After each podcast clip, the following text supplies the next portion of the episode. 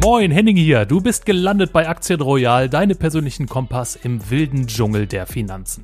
Unser Gast heute, es ist niemand Geringeres als Marc Walek, Fondsmanager bei Incrementum und Co-Autor des vielleicht wichtigsten Goldreports in der Dachregion. Sind Gold und Silber aktuell spannende oder sogar nötige Investments? Ja, das klären wir heute. Dabei kommen natürlich einige Makrothemen zur Sprache, aber auch konkrete Wertpapiere. Und genau deshalb jetzt hier unser obligatorischer Disclaimer. Marc und ich, ja, wir plaudern hier nur ein wenig und geben keinerlei Anlagetipps. Das heißt für dich, alle Informationen hier bei Aktien Royal dienen nur zu Informationszwecken und stellen keine Anlageberatung dar. Wenn du selbst an der Börse aktiv werden willst, dann denke daran, Wertpapiergeschäfte sind jederzeit mit Risiken verbunden und du solltest dich vor jedem Investment umfassend und aus möglichst unterschiedlichen Quellen informieren. Eine dieser Quellen könnte natürlich unser täglicher Newsletter sein. Willst du ihn abonnieren, findest du den Link dazu im Beschreibungstext dieser Episode. Jetzt geht es aber endlich los. Viel Spaß! So, eine neue Folge von Aktien Royal. Ich habe einen frischen Gast am Mikrofon. Hallo Marc, wer bist du? Was machst du? Hey Henning, danke für die Einladung. Marc Walleck ist mein Name. Ich bin Fondsmanager bei der Firma Incrementum und äh, wir verwalten äh, ein paar Fonds, hauseigen gemanagt. Ähm, wir sind aber durchaus auch für unser Research bekannt, wahrscheinlich in erster Linie für unseren jährlichen Report, den In Gold We Trust Report, den ich gemeinsam mit äh, Ronny Stöferle verfasse seit, seit vielen Jahren mittlerweile und äh, an die ganze Welt hinaus unser, äh, äh unser Blick äh, auf Gold sozusagen kommuniziere. Ja, Marc, euer legendärer In Gold We Trust Report. Ich denke, jedem Goldbug ist äh, dieser Report mittlerweile ein Begriff, zumindest im Dachraum, wahrscheinlich auch international. Ich glaube, mittlerweile seid ihr in der 16. oder 17. Auflage. Marc, erzähl uns doch mal bitte von den aktuellen Erkenntnissen im neuen Report. Was gibt es da Spannendes?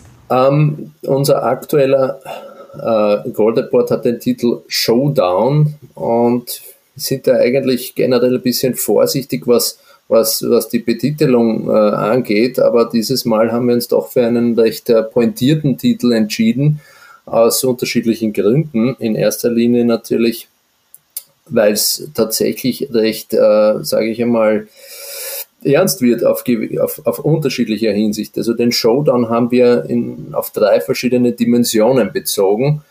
Showdown im, im geldpolitischen Sinne, Showdown im geopolitischen Sinne und letztlich auch Showdown, was den Goldpreis angeht. Und wie man sicher, da können wir über all diese Dinge noch ein bisschen näher eingehen, aber äh, wir haben äh, sehr positives Feedback und äh, freuen uns äh, immer auch über Feedback.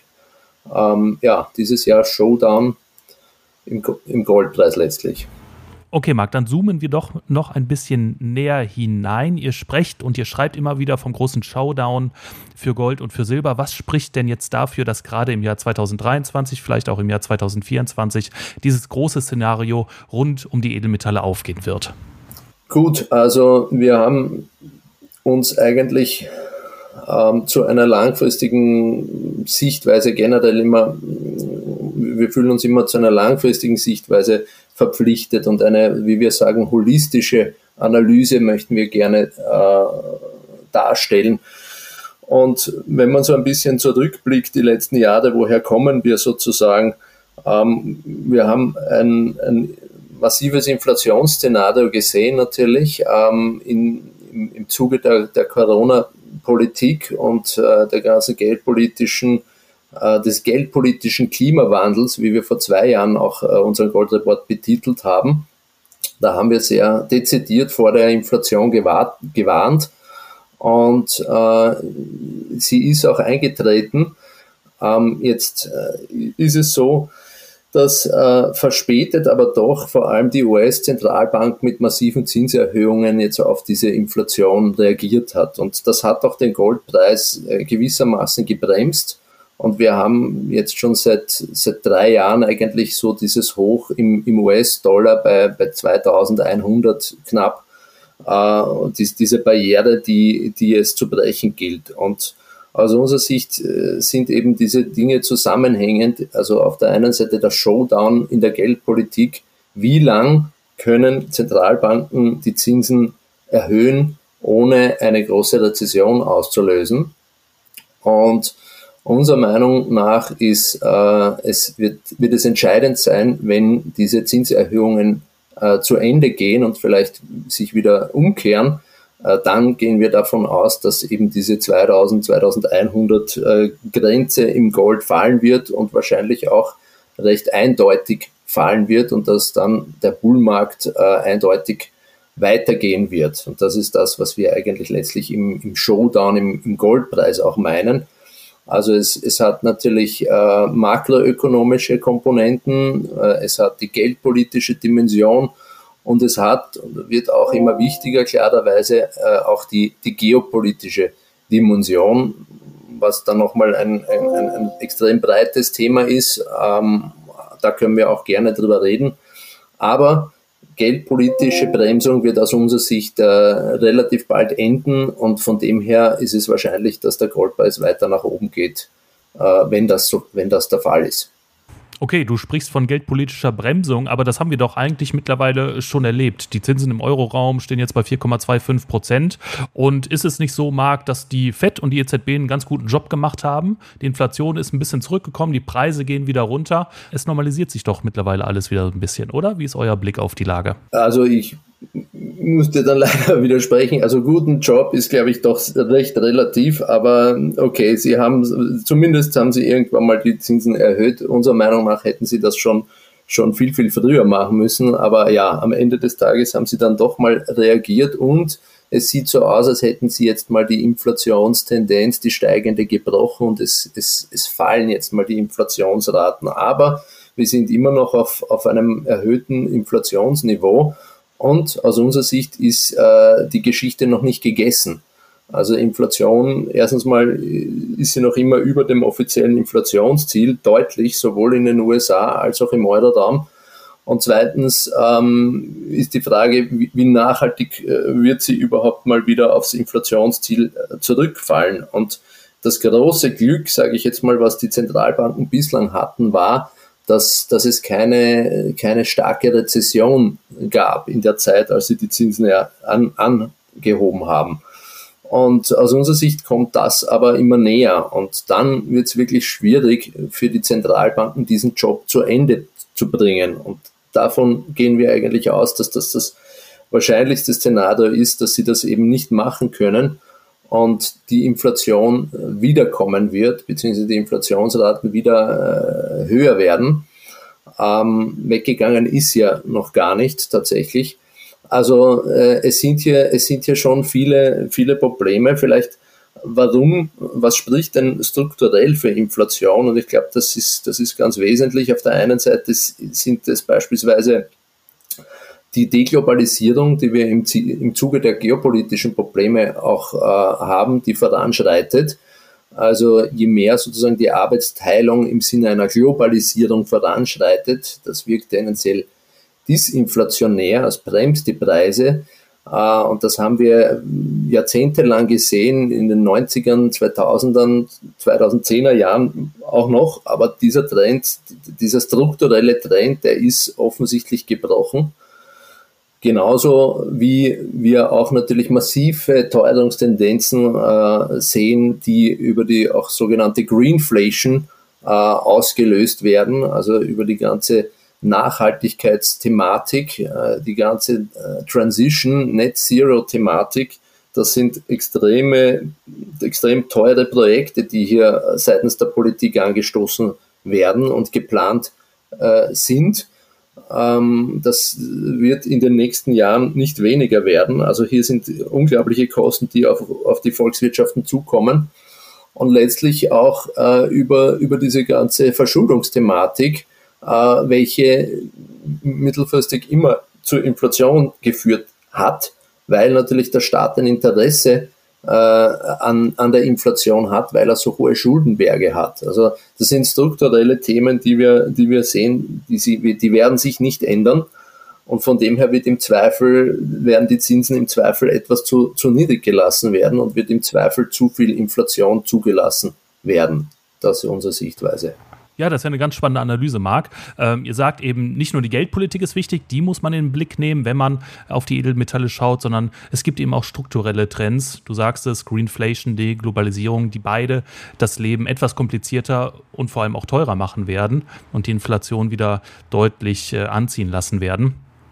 Was sind denn aus eurer Sicht ähm, die ganz großen Vorteile in diesem Szenario für Gold und Silber? Warum Ne? Das eine ist eben das Thema Inflation, Greenflation, Deglobalisierung. Das andere Thema ist natürlich, wie reagieren jetzt die Anleger darauf? Warum sagt ihr, müssen Anleger in diesem Szenario jetzt unbedingt Gold und Silber im Depot haben? Was sind die Gründe? Grundsätzlich denken wir, macht Sinn, äh, mit den äh, zwei Begriffen Sicherheitsgold versus Performance Gold zu, zu arbeiten. Ähm, die Terminologie ist eigentlich recht selbsterklärend. Sicherheitsgold äh, idealerweise äh, sollte physisch aufbewahrt sein, äh, im, im, im, Besitz, im, im, Zugriff, auch irgendwo, wo man zugreifen kann. Also letzten Endes eine Versicherung, eine systemische Versicherung, falls die Dinge wirklich sehr, sehr schief laufen, was sich keiner wünscht. Und äh, idealerweise, sage ich immer, vererbt man sein Sicherheitsgold. Man, man, man kann es zwar, Gold ist immer liquide, man kann es zurücktauschen, man kann es, man kann es wieder verkaufen und äh, wenn man es wirklich braucht, aber idealerweise braucht man das Sicherheitsgold gar nicht. Ja. Ähm, und dann äh, analog dazu sozusagen Performance Gold. Das, das ist etwas, was sich, glaube ich, auch durchaus sozusagen aus portfoliotheoretischer Sicht sehr gut argumentieren lässt weil äh, zu, zu den herkömmlichen Anlageklassen ähm, wirkt Gold einfach auch diversifizierend. Aber da würden wir eben Performance Gold sozusagen äh, für, für, für, das Portfolio, für den Anteil, den man sozusagen auch geistig zum, zum Wertpapierportfolio rechnet, ähm, würden wir eher von, von Performance Gold sprechen. Hier ist es mitunter auch äh, vorteilhaft äh, oder kann es vorteilhaft sein, dieses Gold als, als Papiergold sozusagen zu besitzen, also im Wertpapierdepot über, über einen ETF zum Beispiel oder aber auch äh, über, über Minenaktien, die natürlich kein direktes Gold-Exposure sind, die durchaus aggressiver sind ähm, oder auch über Derivate. Also es gibt ja unterschiedliche Wege, wie man, wie man sozusagen Gold Exposure in sein Wertpapierdepot holen kann. Dann sprechen wir aber nicht mehr von Sicherheitsgold. Ja, Marc, das ist ja wirklich eine ganz spannende Einschätzung und auch ein Ansatz, den man, denke ich, als Privatanleger wirklich im Blick haben sollte. Eben diese Unterscheidung zwischen Performance und Sicherheitsgold, wirklich ganz interessant. Schauen wir uns doch mal jetzt das Gold des kleinen Mannes an, Marc, äh, das Silber wenn wir uns dann den Silberpreis mal anschauen, dann sehen wir aktuellen Kursniveau, äh, wie wir es auch schon so vor ungefähr zehn Jahren gesehen haben, vielleicht auch schon äh, viel früher, also mitten so in der Finanzkrise, 8, 9, 10, 11 die Jahre. Denkt ihr, dass da noch mehr möglich sein wird in Zukunft oder erleben wir gerade einen Peak beim Silberpreis? Und zweite Frage natürlich, wie sollten Anleger jetzt in dieser Situation beim Silber explizit vorgehen? Also wir sind äh, sowohl äh, auch bei Gold, aber vor allem ehrlich gesagt bei Silber äh, sehr, sehr bullisch, was die nächsten Jahre angeht. Äh, auf der einen Seite, wenn dieses Makrobild, äh, was ich schon kurz umrissen habe, zutrifft, sprich, dass wir weiterhin mit Inflation zu kämpfen haben, gibt es mal von der Seite äh, Rückenwind. Silber war eigentlich immer in, in Zeiten von hoher Inflation gesucht je länger eigentlich diese Inflation angehalten hat, umso, umso relevanter wurde das Silber. Ähm, in den 70er Jahren hat man das beispielsweise gesehen. Man spricht ja auch äh, vom Gold des kleinen Mannes. Also Silber, Silber ist äh, tendenziell Profiteur von einem langfristig inflationären Umfeld. Aber Silber hat hier natürlich auch noch äh, andere Qualitäten, nämlich äh, durchaus auch im, im Zusammenhang der, der Energiewende. Also Silber hat ganz spezielle Eigenschaften in der Photovoltaik beispielsweise äh, und das äh, ist durchaus, glaube ich, auch noch ähm, unterbeachtet. Also es gibt äh, eine steigende Anzahl von, von Anwendungen, auch industrielle Anwendungen von, von Silber, die, die es künftig zu, zu befriedigen gilt. Dementsprechend äh, gibt es äh, einen sehr fundamentalen Case äh, auch, auch für Silber. Und wenn man jetzt auch, was die Preisniveaus äh, angeht, sich kurz überlegt, das ist angesprochen, äh, Silber ist äh, eigentlich jetzt im, im, im langfristigen Zeithorizont nicht, nicht wahnsinnig viel gestiegen. Es war sogar, man kann sogar bis 1980 zurückgehen, da war es zwar nur ganz kurz, aber knapp bei 50 Dollar oder etwa bei 50 Dollar, also doppelt so hoch wie heute in der Spitze. Ähm, und äh, man, man, tut sich, glaube ich, schon sehr, sehr schwer, äh, Metalle zu finden. Also ich, ich, mir ist keines bekannt ähm, oder generelle Preise zu finden, die äh, 43 Jahre später äh, halb so hoch sind wie, wie, wie, wie, wie heute, ja? also wie, wie damals. Und das ist, das ist schon, schon sehr imposant. Also wir denken, dass dass Silber deutlich, deutliches Upside-Potenzial hat. Ja, spannend und wahrscheinlich auch wirklich ein Ansatz, äh, den man im Blick haben muss als Privatanleger. Vielen Dank, Marc, für deine Einblicke, für deine Einschätzung zur aktuellen Lage. Du hast das ganz am Anfang angesprochen, du bist natürlich auch Fondsmanager. Ihr habt auch Aktienfonds, Minenaktienfonds, äh, die ihr verwaltet. Darüber können wir gerne äh, in Zukunft noch einmal sprechen. Wir treffen uns gerne nochmal zu einem Update. Auch vielleicht das Thema Bitcoin könnten wir gerne nochmal ansprechen. Das Thema Kryptowährung, warum ist das spannend? Das machen wir aber gerne in einer separaten Episode hier von Aktien Royal. Sehr gerne, Henning. Vielen Dank für die Einladung. Ich wünsche dir alles Gute. Mach's gut. Ciao, ciao. Danke, Henning. Alles Gute. Ciao.